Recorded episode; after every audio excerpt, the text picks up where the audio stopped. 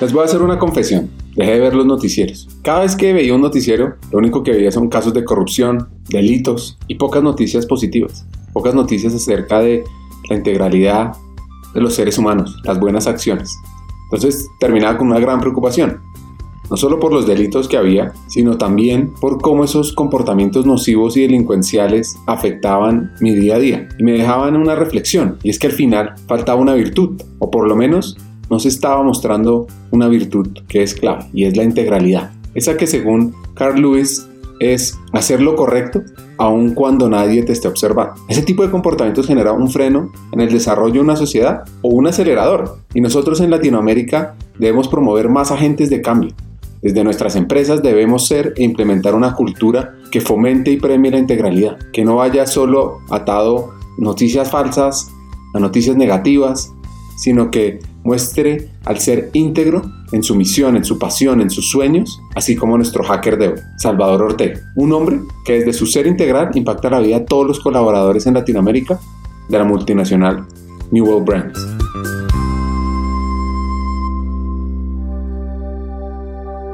Hackers del Talento, más que un podcast, es una comunidad. Una comunidad que aprende a partir de las historias de CEOs, de líderes de talento humano, de influenciadores y pensadores, donde ellos nos comparten sus aprendizajes, sus historias de vida, para que juntos humanicemos las compañías en América Latina.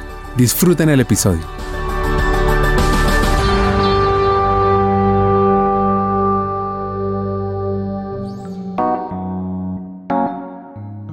Existen momentos en la vida donde uno asume riesgos, pero es extraño cuando uno construye ese ambiente donde se creen los riesgos y además se asume el reto de superarlos. Ese es Salvador Ortega, un ferviente hincha del Cruz Azul mexicano y el Barcelona de España, padre, esposo, hombre íntegro y autorretador.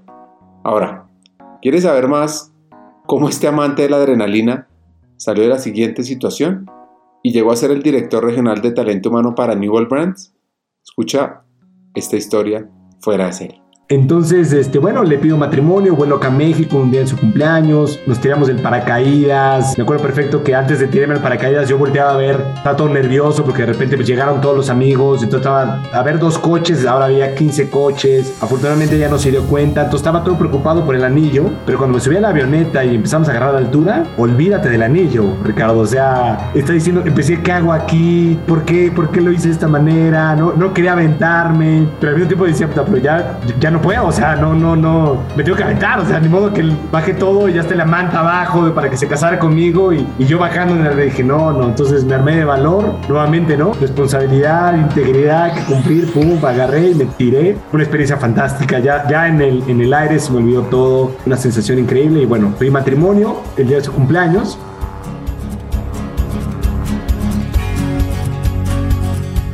Salvador. Nació en la Ciudad de México se considera totalmente citadino. Sus padres son dos grandes científicos que le inculcaron la responsabilidad, el respeto y sobre todo esa virtud que hemos estado hablando en este episodio y que van a oír mucho más, la integralidad, la cual es su base de su ser y es por lo que se desarrolla día a día. Él tiene dos hermanas, una mayor y otra menor. Y como todo hijo del medio, como el sándwich, así como yo, siempre buscó y se ganó su lugar, tal y como lo vamos a ver en su recorrido profesional. Claro, sin duda. Mira, yo como le digo a mucha gente, soy flor de asfalto, o sea, citadino, nací en la Ciudad de México. Fíjate que de, papás científicos, muy particular, mi papá es físico matemático y mi mamá es bióloga botánica. Se conocieron, me parece que en la Secretaría del Medio Ambiente ya varios años atrás, recién cumplieron 42 años, me parece 42 años de casados. Y fíjate, nosotros crecimos, o sea, yo crecí en el sur de la ciudad, donde está el TEC, TEC de Monterrey, muy cerca de, de Xochimilco. Y me acuerdo perfecto que en mi infancia, imagínate, digo, era otra época, ¿no? Había hasta había caballos, había este otro ambiente, pero fíjate que tuve una infancia yo creo que muy muy enriquecedora porque este claramente, bueno, mis padres este tema muy científico pues, siempre fueron muy de digamos del medio ambiente, de salir, de la exploración, pero también muy de familia, ¿no? También gente de muchos valores. Yo creo que hoy le digo a, a mis hijos, ¿no? Ahora que tengo la fortuna de tener hijos, a mi esposa, este con la gente con la que trabajo, yo creo que al final de cuentas lo que nos define a nosotros, por supuesto, son nuestras acciones ¿no? Las acciones están determinadas por los valores que nos infundieron en casa y pues sin duda tuve la fortuna de contar con dos padres muy, muy presentes y sobre todo de, de valores muy fuertes, ¿no? Como la, la responsabilidad, el respeto ante todo, la honestidad y sobre todo algo que a veces en el camino la gente puede perder es la integridad, ¿no? Y la integridad definida, hacer lo que dices, ¿no? Que vas a hacer y creo que eso es un valor muy importante por arriba de cualquier cosa, ¿no? Porque a, a través de la integridad pues uno genera confianza, genera amistades, genera relaciones a largo plazo y sobre todo es la forma en la que la gente te va a identificar, ¿no? Entonces, crecí en este hogar con dos hermanas, yo soy el, particularmente el hijo sándwich, segundo hijo de también tú, Ricardo. Sí, sí, sí, me, imagino es, es así. Pero lo que es la vida, eso al final de cuentas me, terminó de formar. Siempre, pues yo, creo que desde niño buscándome un espacio, ¿no? Mi, mi hermana mayor, que quiero, adoro, eh, la menor también, ¿no? Pero la, la, mayor, ella, una gran personalidad, muy cercana a mi papá, sobre todo, mucha empatía con él. Me acuerdo desde chiquito, ¿no? Armando los rompecabezas, siempre quería meterme ahí, aunque nunca me gustaban los rompecabezas, pero quería estar y yo poner la última ficha y no. Entonces yo creo que esta sensación de ganarme siempre un lugar este, en la mesa, pues creo que me formó también en muchos temas de resiliencia, de también saber cuándo y ser paciente, me llevé los golpes que uno le va dando la vida desde chiquito, lo viví también más grande, ¿no? Profesionalmente. Salvador nos cuenta las historias de los días en familia y recuerda esa pasión que le despertaba el béisbol y el fútbol. Ese sentirse parte de un equipo, de lograr con éxito cada victoria, lo que hoy también impulsa esa exitosa carrera que ha logrado. Nuestro hacker recuerda esas tardes donde iba a casa de sus abuelos, en ese carro Volkswagen Atlantic de color verde. Este carro llegó al mercado mexicano en febrero de 1981. Ojo a ese dato. Y además, en su primer año, el Atlantic tenía un motor de 1.6 litros con transmisión manual de 4 velocidades y automática opcional de 3 velocidades.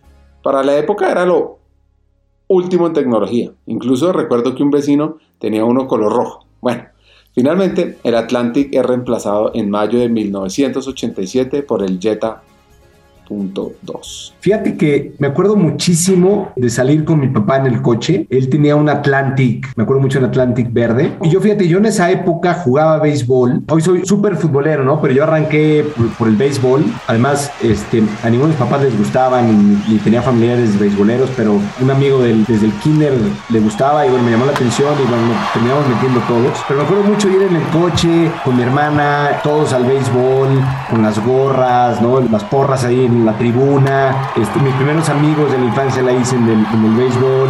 Este, jugamos en la Liga Mexica que estaba hasta el sur. Entonces, esos recuerdos me traen mucha alegría, ¿no? Porque era un momento de familia, más allá de que este, yo era el que jugaba béisbol, pero mi hermana estaba metida en las porras, este, mi papá era el manager del equipo. Todo. Después mi hermana chiquita, o sea, ahí me acuerdo que ahí en la tierra también iba y se metía y jugaba. Entonces, y después era irnos a comer todos juntos. A veces pasábamos a ver a, a mis abuelos, mis abuelos paternos. Particularmente también mi, mi, abuelo paterno me trae muchos recuerdos, tipo luchador de la vida. Él se tituló de ingeniería a los cuarenta y tantos años, pero toda la vida creció en la, sierra. Fue, fíjate su historia, él, él fue huérfano a los 14 años. Él era el mayor, creo que de 11 hermanos. Entonces tuvo que mantenerlo. Sí, sí, sí, una, una historia muy interesante, mucha lucha y mucha vida. Y curiosamente él se llama Salvador Ortega. O sea, por eso me pusieron a mí Salvador. Entonces siempre tuve un vínculo con mi tocayo, con, con el abuelo muy cercano. Y eso después hoy me permite entender muchas cosas de la formación de mis padres y cómo me terminaron formando a mí también, ¿no? Este tema de la disciplina, la lucha por la vida, el hacer lo correcto. Me acuerdo mucho de saliendo del béisbol, irte a, comer. Había una, este, enfrente de casa de mis abuelos, había unas hamburguesas Tomboy, ¿no? En aquel momento creo que ya ni hay. Las malteadas de ahí eran deliciosas. Entonces era después del partido ir por las malteadas y luego pasar a ver a mis abuelos tomar el café o pasar el resto de la tarde con todos mis primos. Era increíble. Esos recuerdos son padrísimos, ¿no? También que tenía. Y cosas que a lo mejor me recuerdan, a lo mejor no tanto ya en la infancia, un poco más grande. Fíjate, mi papá después de una carrera súper exitosa, él, si bien era científico, digo, más físico matemático, luego se metió a temas de estadística, terminó encontrando su pasión en los negocios. Entonces él, él fue director de una unidad de negocio por muchos años en una farmacéutica, líder de la industria, y después de casi 25 años tiene que salir por una reestructura, o sea, hubo cambio de liderazgo y tal. Yo estaba en la universidad a punto de irme de intercambio a Estados Unidos y me acuerdo que el, la preocupación con la que llegó mi papá casa, digamos, después de muchos años, como que él mismo se encontró en una situación donde no esperaba estar nunca, ¿no? Como que son de esos escenarios, digo, hoy lo veo como padre de familia, como empleado de una organización, como que son situaciones que como que nunca te imaginas, ¿no? O no quieres pasarlo por tu mente, pero bueno, llegó y me acuerdo mucho verle la angustia que él tenía, preocupado porque yo me iba a ir al intercambio, y entonces tratar de transmitirle en ese momento pues, tranquilidad de que, que yo me iba a adaptar, que, que todo iba a estar bien, ¿no? Y eso, fíjate lo que fueron las cosas, eso ayudó a que mi papá empezara a emprender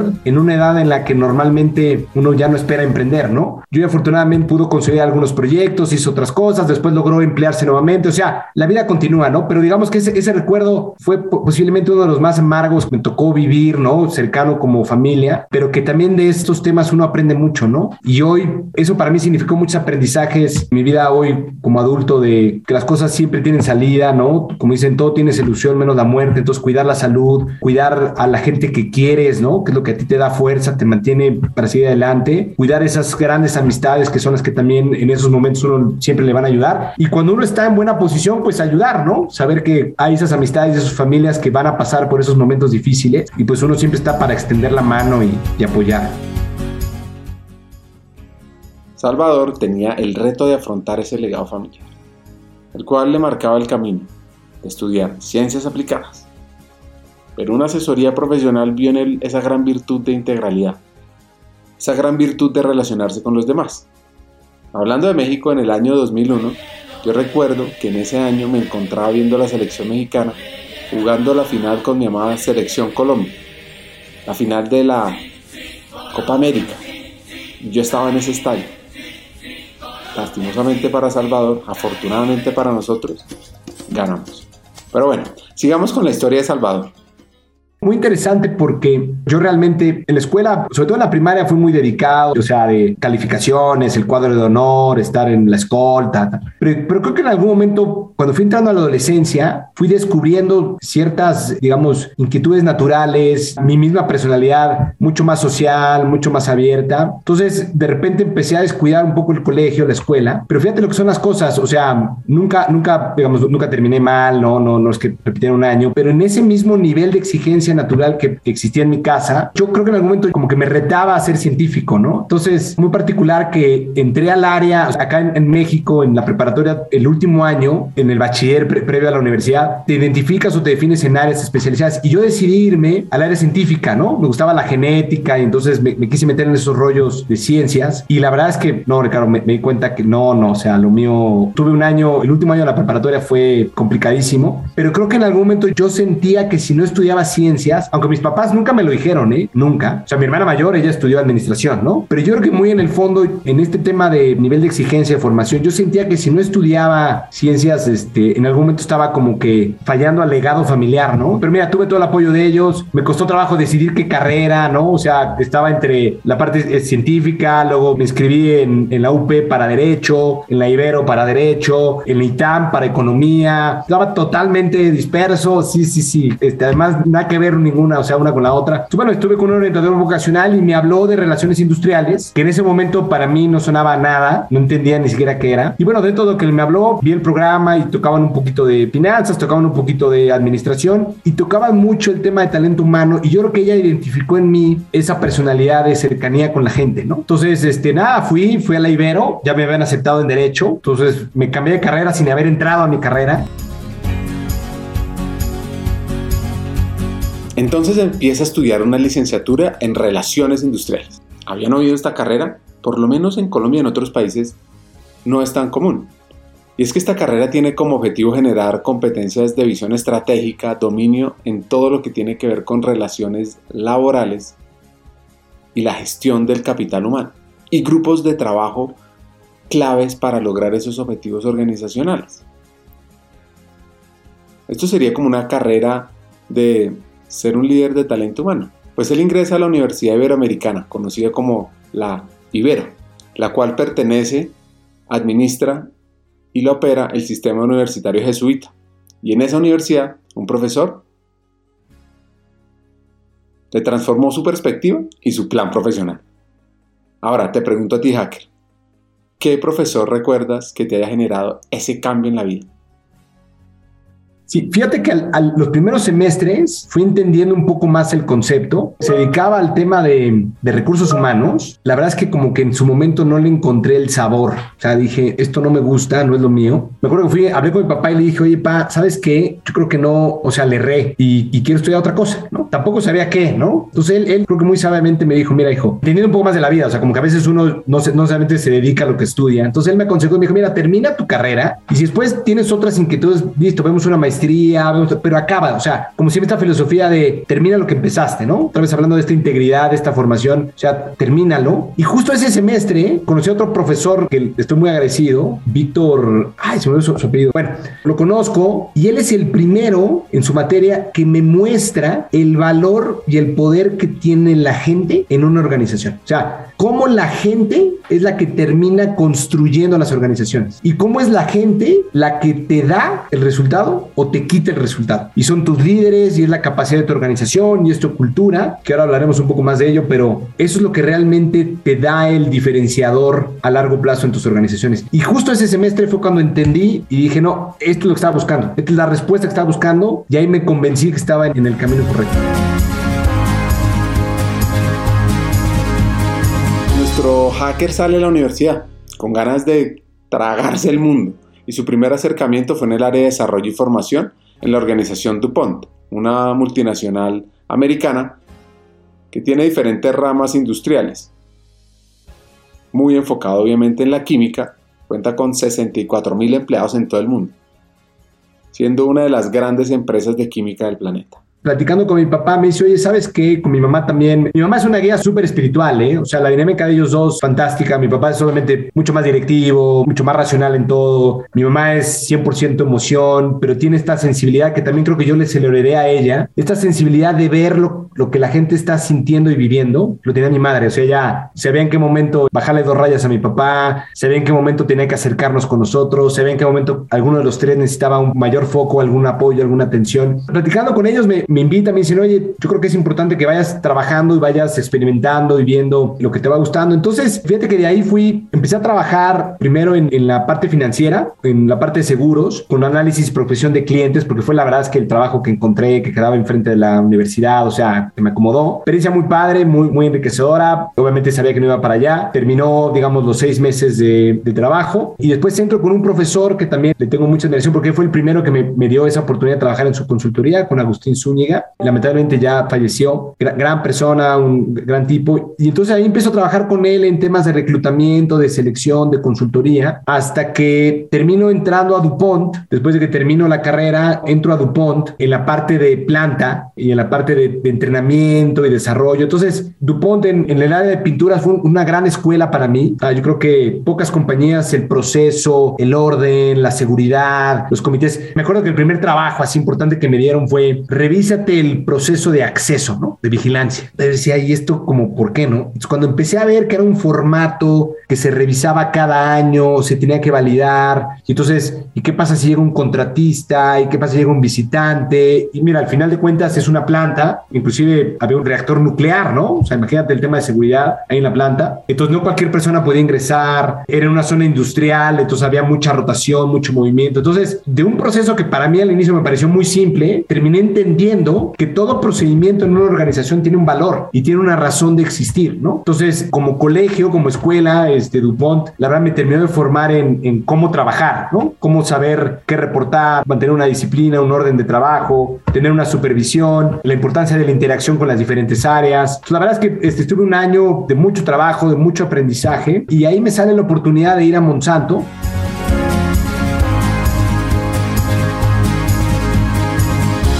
Su integralidad y su pasión logra que Salvador sobresalga de gran manera, logrando entrar a Monsanto Company en el 2007. Cuando llega, se da cuenta que necesita fortalecer sus competencias administrativas, así que hace una maestría en alta gerencia. En ese mismo año, la UNESCO declara a la ciudad universitaria, el campus principal de la Universidad Nacional Autónoma de México, como Patrimonio de la Humanidad.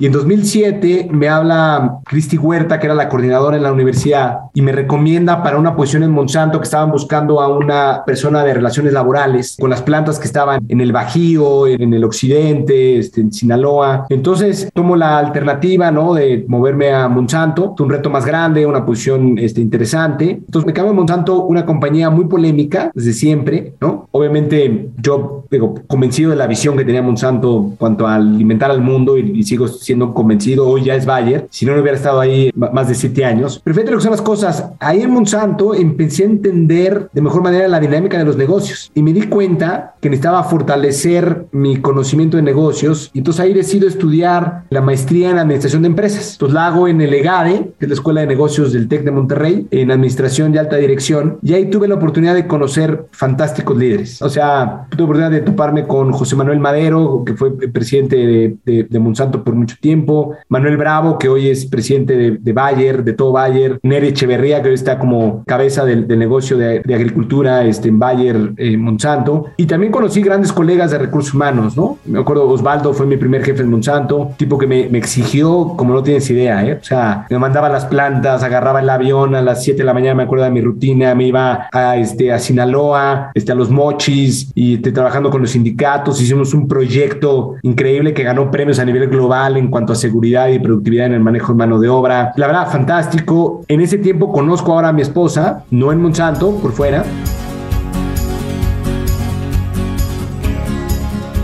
Voy a cambiar un poquito de tema y les voy a hacer una pregunta. ¿Ustedes han tenido un amor imposible? De esos que siente esa pasión que bien manejada te obliga a ser perseverante, a esperar también el momento adecuado. Pues eso lo vio Salvador.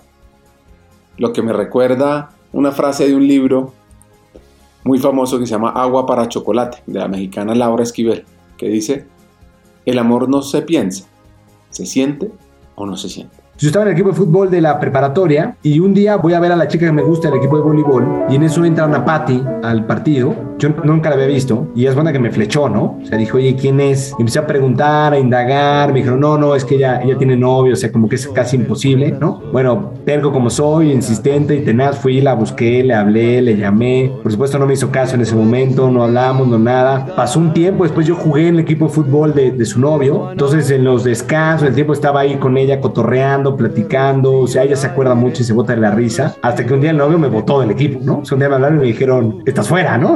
Entonces me quedó claro el mensaje. Y lo que es la vida pasó el tiempo, intentamos frecuentarnos, ella obviamente siguió con su novio. Y después una amiga en común nos volvió a presentar sin saber que ya nos conocíamos. Y ahí ya no estaba el, novio, pues nunca me di por vencido. Y bueno, el resto es historia, 12 años de casados, vamos para 13, dos hijos espectaculares y bueno, una vida fantástica que la verdad es que no puedo quejarme sino disfrutarlo al máximo.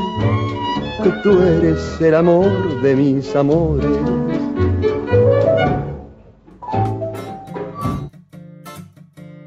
La historia de Salva está llena de retos y proezas, y también de amor. Cuando él es trasladado a Guatemala en el 2008, uno de los años más violentos de este país centroamericano, donde alcanzaron 6.292 víctimas de homicidio, decide casarse con Patti, pero la forma en que le pidió fue única. Realmente este es un amor con altura. Entonces, bueno, entonces llega, llega Manapati, entonces ella obviamente me hace tener una perspectiva diferente, ¿no? hacia el trabajo, hacia exigirse, donde también está bueno ganar dinero, ¿no? Porque, bueno, venía de una familia pues muy arropada, entonces yo pues trabajaba, hacía mis cosas, pero pues ganaba dos pesos, cinco pesos, pues nada, lo mismo, yo estaba arriba feliz del avión, yendo, viajando, resolviendo con la gente, hablando, pero en ningún momento me, me fijaba en la entrada y entonces de repente Sanapati me, me ayudó también a ver que, hey, no está mal pedir retribución, ¿no? Todo lo contrario, ¿no? Uno vale su profesión y, y lo que uno no aprendido, ¿no? Entonces me enseñó, digamos, a ver de formas distintas también la vida, me acompañó mucho en estos viajes, tuvo mucha paciencia porque yo volaba toda la semana, regresaba el fin de semana a verla. Y bueno, de una u otra manera nos fue uniendo esto cada vez más. Empiezo a crecer en Monsanto, Monsanto compra una empresa guatemalteca, me mandan a Guatemala, en aquel momento me envían a ayudar con la integración, ¿no? Una producción, una compañía relativamente grande, más o menos 350, 400 personas, operación en todo Centroamérica, Guatemala, El Salvador, Salvador, Honduras, Nicaragua. Me voy solo, todavía como novio con Anapati. Y bueno, es un país distinto, una cultura distinta, aunque nos parecemos mucho, pero realmente son formas y trabajos distintos. Eso obviamente me abrió el mundo muchísimo. Me hizo seguirme arremangando, irme a trabajar. Entonces, pues ayudemos a construir la estructura correcta, integrar, imagínate, la integración cultural, los valores, las formas de trabajo, entender la dinámica, ayudar a toda la organización de Cristiani en ese momento, la, la compañía que compramos, inclusive el dueño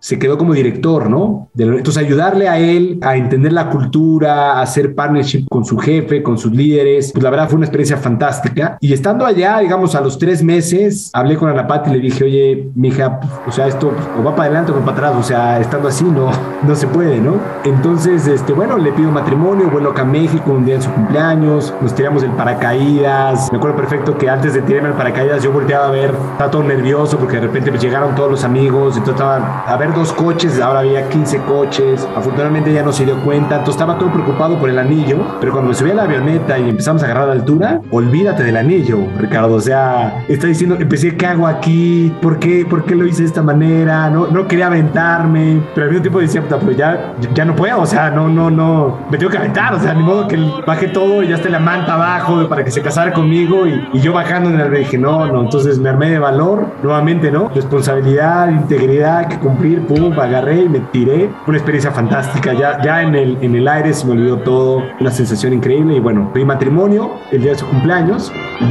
No hace falta decir que me quieres, no me vuelvas loco con esa verdad. Este mexicano nos da un hack importante y es, debemos tener desarrollado el liderazgo situacional para entender que somos distintos y debemos ser esos líderes diversos que se adapten a diferentes situaciones y que se entienda que la cultura se transforma a través de las personas. Realmente la cultura organizacional y las personas son el factor diferenciador en una organización.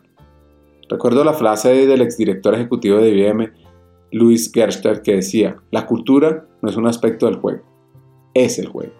Al final se aceleran ciertos planes que la compañía tenía, entonces Monsanto decide sacar la, la, parte de producción y regresarla a México y se queda con el canal de distribución. Entonces mi rol, digamos, se reorganiza este Monsanto, yo vuelvo a México ya casado y con alguien más ya en la panza, ¿no? Esperando de, de mi esposa. Entonces nos regresamos, volvimos solamente al año, no estuvimos dos años, estuvimos un año y bueno, regresamos a México en un nuevo rol, un rol regional. La primera vez que empiezo a liderar México, Centroamérica, Colombia, Venezuela, en la parte de recursos humanos para las áreas comerciales. Y bueno, ahí nace mi hijo, arrancamos una nueva etapa juntos. Afortunadamente me viene ahí una nueva promoción, tomo un rol distinto en Monsanto, empiezo ahí a entender el famoso tema de liderazgo situacional, que es muy importante, es fundamental en las organizaciones, el entender que no todos somos iguales en gustos, en formas, en formas de pensar, y de esa misma manera tenemos que ser líderes diversos, ¿no? Porque al final de cuentas la cultura, como decíamos al principio, la, la forma de, de transformar la cultura es a través de la gente, ¿no? Porque cuando uno piensa hoy en, la, digamos, en la transformación digital, si es una transformación operativa, es una transformación de negocio o financiera, la realidad es que todas las transformaciones, todas, absolutamente todas, son transformaciones de gente, porque lo que tú estás transformando son los hábitos de tu consumidor, la forma en la que quieres interactuar con él, pero principalmente estás transformando la forma en la que haces negocio, cómo se comporta tu gente, cómo va a entregar ese valor, ¿cierto? Entonces, la manera en la que nosotros cambiamos las organizaciones es a través de la cultura. Y la cultura entendiéndola como lo que está en el centro de toda la organización, es el corazón de la organización. La cultura es cómo tomas decisiones, cuál es tu gobierno corporativo, quién las toma, a través de qué, pero sobre todo, cuáles son los comportamientos de tu gente, cuál es el estilo de liderazgo, cuáles son las prioridades. Es lo más importante tu, tu consumidor, tu cliente, tu gente, tus accionistas, ¿qué es lo más importante? Y por último, ¿cómo habilitas todas las políticas, los incentivos para que realmente se vuelva vida tu cultura en tu organización y entonces sí avances hacia esas transformaciones digitales, financieras, operativas, de automatización este, que estás buscando, ¿no? Entonces me doy cuenta en estas posiciones de la importancia que tiene la cultura, de la importancia que tiene el liderazgo situacional. Y bueno, estando en Monsanto me hablan un día de Newell Robert Made en aquel momento y me hablan de una posición muy interesante porque Newell Rubbermaid venía en un proceso de transformación donde estaban reorganizando la función de recursos humanos en aquel momento. Entonces en 2014 me invitan a participar en un rol regional para toda Latinoamérica, pero sobre todo implementando el rol del business partner, ¿no? Que anteriormente tenían roles de generalistas, un modelo mucho más viejo, y me invitan a apoyar la implementación en la región de generar business partners y centros de excelencia, ¿no? Entonces decido con un montón de temor, imagínate, este, siete años y medio en Monsanto, con una carrera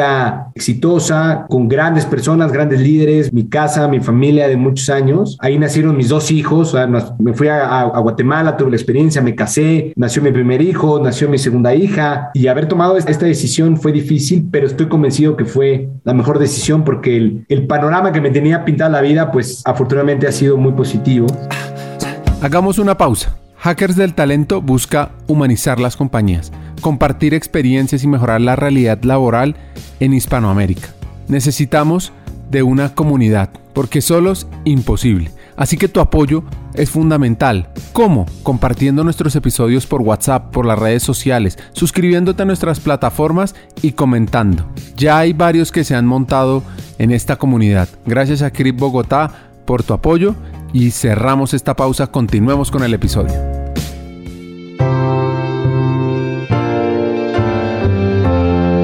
Año 2014. Salva entra a Newell Brands. De pronto para ustedes no les suena tanto esta compañía, pero si yo les comienzo a hablar de las siguientes marcas, pueda que sí. Así que vamos a hacer un repaso si conocen estas marcas. Acrim, Hielo Azul, Carex, Coleman, Parque, Papermate, Liquid Paper, Graco, Reynolds, Rolodex, Rubbermaid, son algunas de las marcas que manejan, pero son cientos de marcas más. Bueno, recuerdo que en ese 2014 en Brasil, México fue la penúltima selección en clasificarse tras un duro repechaje contra Nueva Zelanda. Ya en el certamen fueron eliminados por Holanda en octavos de final. Imagino el sufrimiento de Salvador, amante del fútbol.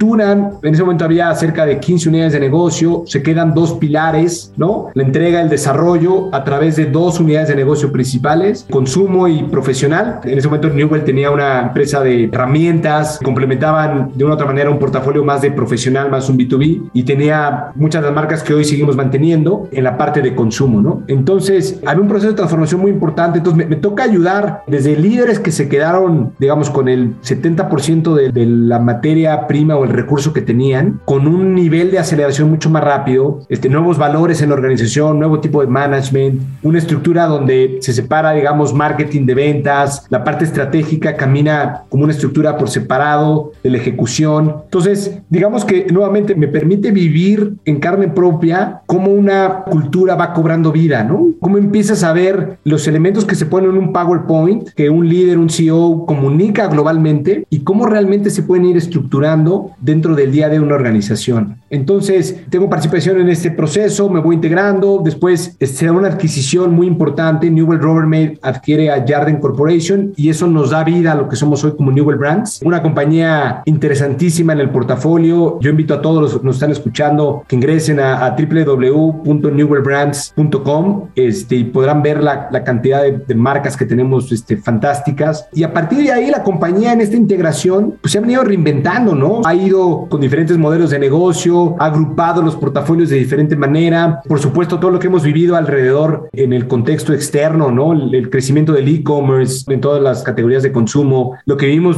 en definitiva con la pandemia, pues ha generado dos cosas principales, ¿no? Una es que la compañía que, que no logra adaptarse a la velocidad que requiere, pues empieza a perder en el juego, ¿no? Entonces tú puedes tener marcas magníficas como las que tenemos, pero si como organización no somos capaces de seguirnos transformando desde adentro en esta alineación de objetivos, alineación de estructura, colaboración, ¿no? Trabajar en conjunto, pues la fortaleza de tus marcas se van perdiendo, ¿no? Entonces, hemos aprendido el, el poder responder a una velocidad importante, seguir, digamos, construyendo el avión mientras lo vas volando, ¿no? Y seguimos con ello, ¿no? Hoy recientemente se anunció, Newell anunció la, la incorporación de una nueva CEO en el negocio internacional, una excelente profesional, con un background increíble, padrísimo, tengo oportunidad de platicar con ella, María Fernanda Mejía, extraordinaria persona, Y sin duda es, parte del liderazgo que, con el que Newell queremos seguir evolucionando, ¿no? Y lo segundo que también he aprendido es que la función de recursos humanos hoy cobra una relevancia más importante que nunca, ¿no? O sea, hoy tenemos que manifestarnos como los líderes que somos, justamente ayudando a esta organización, como lo he dicho desde el principio, está conformada por personas y donde la cultura es lo que realmente te va a impulsar a poder alcanzar esa velocidad y ese ritmo que hoy las organizaciones necesitan, ¿no? Entonces nos ha tocado migrar a temas de e-commerce mucho más rápido, trabajar en cómo somos más ágiles como organización y eso pues requiere un proceso de cambio muy importante.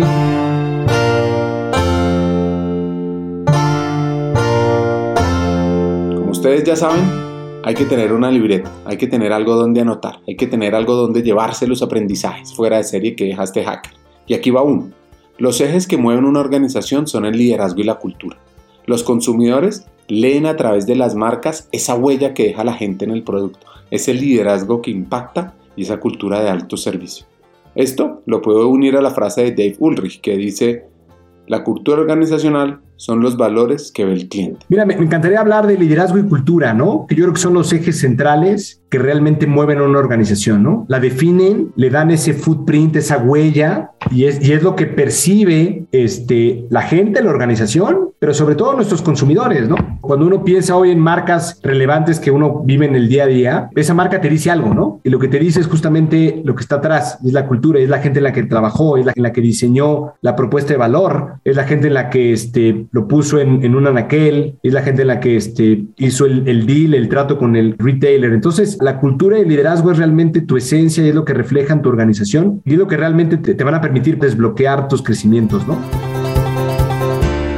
Así como existe una integralidad personal, Salvador nos propone que las organizaciones deben tener una integralidad cultural. Primero, el propósito organizacional es la semilla de la cultura organizacional. El segundo tema es que tienes que generar una visión organizacional, que es la visión. El tercero es la estrategia, la cual debe estar alineada hacia el propósito y la visión. Y por último, se requiere un diseño organizacional, una estructura que permita hacer a la cultura un motor estratégico de la organización. Déjame compartirles primero la esencia de dónde juega la cultura. Mira, de entrada hay, un punto esencial cuando hablamos de cultura que las organizaciones deben de tener desde mi experiencia y, digamos, humilde punto de vista. Primero debe existir un propósito. Debe existir un propósito como organización. Que eso, por alguna razón, como que lo vemos algo externo, ¿no? Pero para mí, o sea, externo a la cultura. Pero para mí, esa es la primera semilla de tu cultura organizacional. Esa debe ser la primera semilla que va a determinar el accionar y la forma de trabajo de tu organización. Por lo tanto, tú decides, digamos, qué tan fuerte siembras o qué tan grande siembras esa semilla. Cuando tú tienes un propósito sumamente aspiracional, inspirador y claro para la organización, estás arrancando, sembrando una semilla grande, fuerte, apetitosa que va a ir creando una cultura organizacional sana, pero sobre todo orientada a ese propósito. El punto número uno, cultura. El punto número dos, tienes que generar una ambición como organización dentro de ese propósito. ¿A qué ambicionas? ¿Para cuándo? Lo que es, es la famosa visión, ¿no? ¿Qué quiero alcanzar? Y eso se vuelve el segundo elemento fundamental en tu cultura, porque si la gente no tiene un objetivo que va a alcanzar en un cierto determinado tiempo se vuelve poco aspiracional la razón de existir de la compañía. Entonces debe de existir esa ambición, esa visión de lo que la organización debe alcanzar, que, es cosa distinta al propósito, ¿no? El propósito es tu razón de ser. ¿Qué problema del mundo vas a resolver? ¿Por qué existes? O sea, si, si existe hackers del talento, es porque tiene un propósito, queremos resolver un problema, ¿no? Hay algo que le vamos a agregar de valor a la sociedad, ¿no? Más allá de que va a haber una retribución a ese valor, pero arrancamos diciendo hay un valor fundamental y un propósito fundamental, ¿no? Y ambición tiene que ir a decir, bueno, ¿cuántas mentes en hackers queremos tocar? O sea, ¿cuántas mentes en Latinoamérica, en el mundo, queremos impactar? Entonces, es la ambición. Cuando uno trabaja en hackers y uno lo ve y lo escucha, pues ese propósito se vuelve súper interesante. Y uno dice, yo quiero estar ahí, ¿no? Yo quiero ser parte de esta cultura, quiero ser parte de esta organización. Tú defines ese, ese propósito, esa ambición. El siguiente punto es tu estrategia. Tu estrategia tiene que ir total y absolutamente alineada a esos dos puntos, ¿no? Y cuando tu estrategia es sumamente clara, sigues construyendo esta cultura alineada hacia el valor, hacia la ambición y el propósito que estás buscando, ¿no? Y después que tienes la estrategia correcta, algo muy importante en la cultura es la estructura. Muchas veces pasamos poco tiempo hablando de la estructura organizacional, el diseño organizacional. Y una cultura ágil, y exitosa depende mucho del diseño organizacional de tu compañía. Entonces, el diseño organizacional tiene que ir orientado hacia esa estrategia. Entonces, si yo hablo que mi estrategia va hacia innovar, pues mi estructura tiene que permitir los espacios para innovar. Entonces, yo le pongo un montón de layers a mi estructura y pongo un montón de controles, pues naturalmente voy a estar estorbando la innovación. Voy a hacer una innovación sumamente lenta. Si por el contrario yo tengo una estructura mucho más amplia, mucho más matricial, mucho más colaborativa, pues naturalmente estoy fomentando que la innovación se dé todo el tiempo. Entonces voy acompañando mi estrategia, ¿no? Entonces ese paso de estructura es muy importante. Y por último, viene todo lo que tú comentabas hoy, que, es una parte fundamental, pero termina de redondear estos cuatro puntos esenciales de propósito, ambición, estrategia y estructura, y tiene que ver con los valores y el comportamiento de tu organización, ¿no? Si nosotros no tenemos valores que van en concordia con este propósito, con esta ambición, con esta estrategia y con esa estructura, pues difícilmente lo vas a implementar, ¿no? Entonces, cuando tú terminas de cerrar esta cultura a través de tus valores, los comportamientos que esperas de tu gente y sobre todo los habilitadores. Y esos habilitadores son tu gobierno corporativo, tus políticas, tus incentivos. Ahí es donde terminas cerrando la cultura.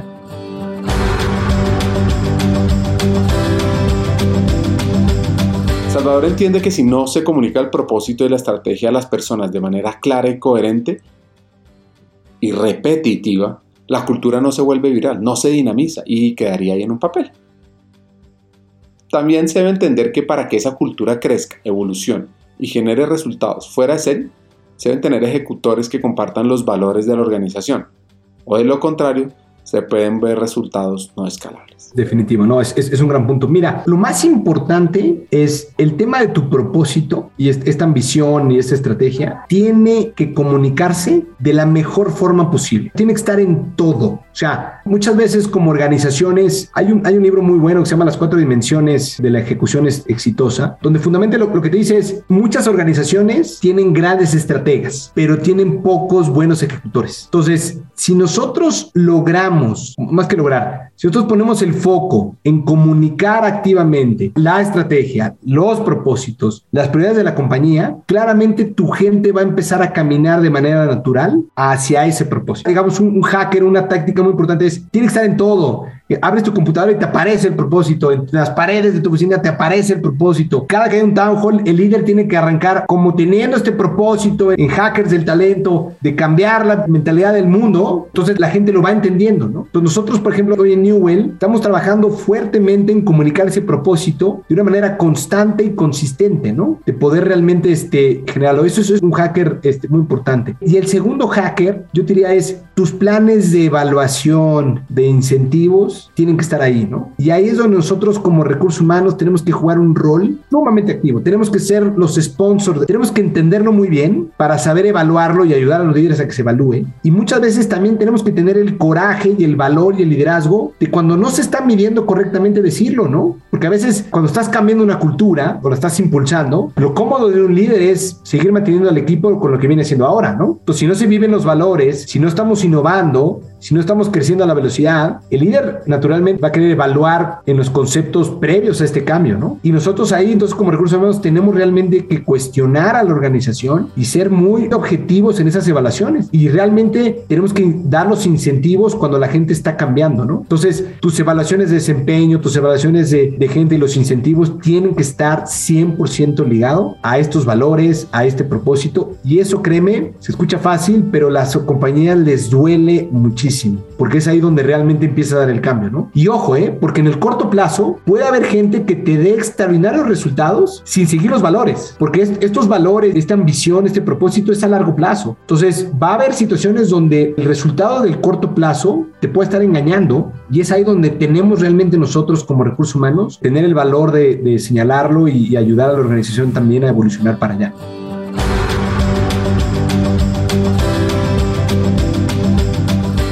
Para que seas un líder estratégico, debes salir de la oficina y bajar a la operación.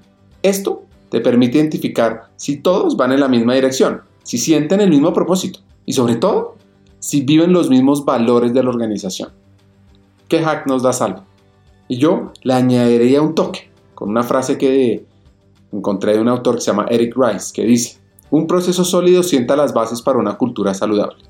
Una donde las ideas se evalúen por mérito y no por el cargo de la persona. Muchas veces, y no quiero generalizar, ¿no? Pero a veces como función de recursos humanos nos puede ser más cómodo estar desde nuestro escritorio gestionando políticas, gestionando procesos. Hay mucho valor ahí, ¿eh? No lo dudo. Pero la clave realmente es cómo pasas de ser un HR que gestiona a ser un HR que lidera y lidera acompañando a tu negocio. Entonces, para que tú lo identifiques primero, tienes que estar afuera, tienes que estar con la gente, tienes que estar con tu negocio, tienes que ir a visitar tus puntos de venta, tienes que acompañar a tus líderes de negocio a cualquier lado. Yo, siempre le digo a mi equipo, si el líder no te busca es porque no ha entendido el valor que tienes para darle, pero así sea para servir café, métete en la reunión y escucha y aprende y gánate un lugar estando con ellos, sudando el pie al día a día con ellos, que te preocupe si llegamos o no llegamos al número, que te preocupe si la gente está ejecutando o no lo que tienen que ejecutar. Y esa cercanía y sobre todo la confianza que generas con tu equipo y tus líderes te van a permitir dos cosas. Primero, darte cuenta si alguien está en línea. Déjame, déjame decir tres, porque no voy a obviar una. Primero, asegurarte que entiendes la misión, el propósito y el negocio. Primero, importante. Segundo, te va a permitir identificar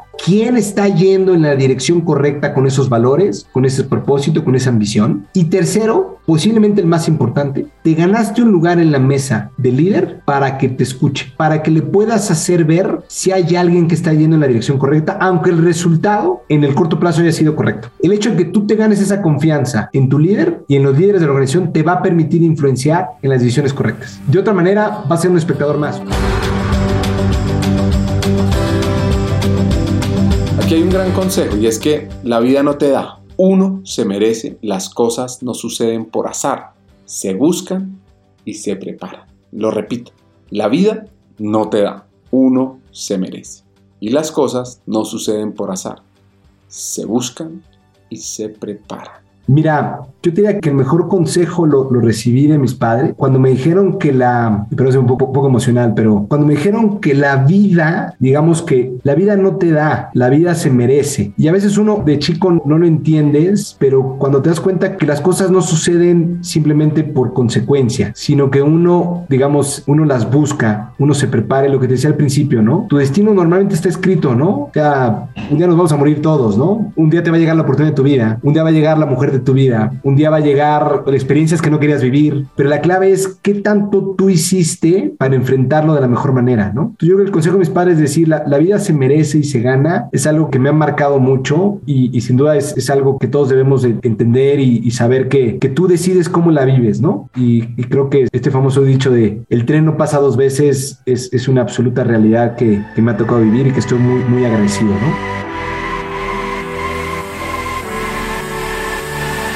Existe un gran problema en la comunicación de las personas, y es que escuchamos para contestar, y no para entender y comprender. De ahí el consejo de Salvador. Escucha, escucha, escucha, siempre. Yo, yo creo que el mejor consejo que puedo dar es, a mí me ha costado y lo he aprendido en la vida, es escucha escucha, escucha, escucha. La gente cuando escucha, cuando tú escuchas, encuentras mucho más respuestas de las mismas preguntas que tú te hubieras hecho. Cuando tú escuchas, descubres lo que hay atrás de la gente, lo que la, la gente te está pidiendo, te está queriendo externar y descubres cosas fantásticas. Digamos que si te das la oportunidad de escuchar, vas a aprender tanto de ti como de la gente que tienes enfrente, ¿no? El saber escuchar es algo fundamental que muchas veces no todos sabemos hacerlo y que se vuelve fundamental en nuestro día a día.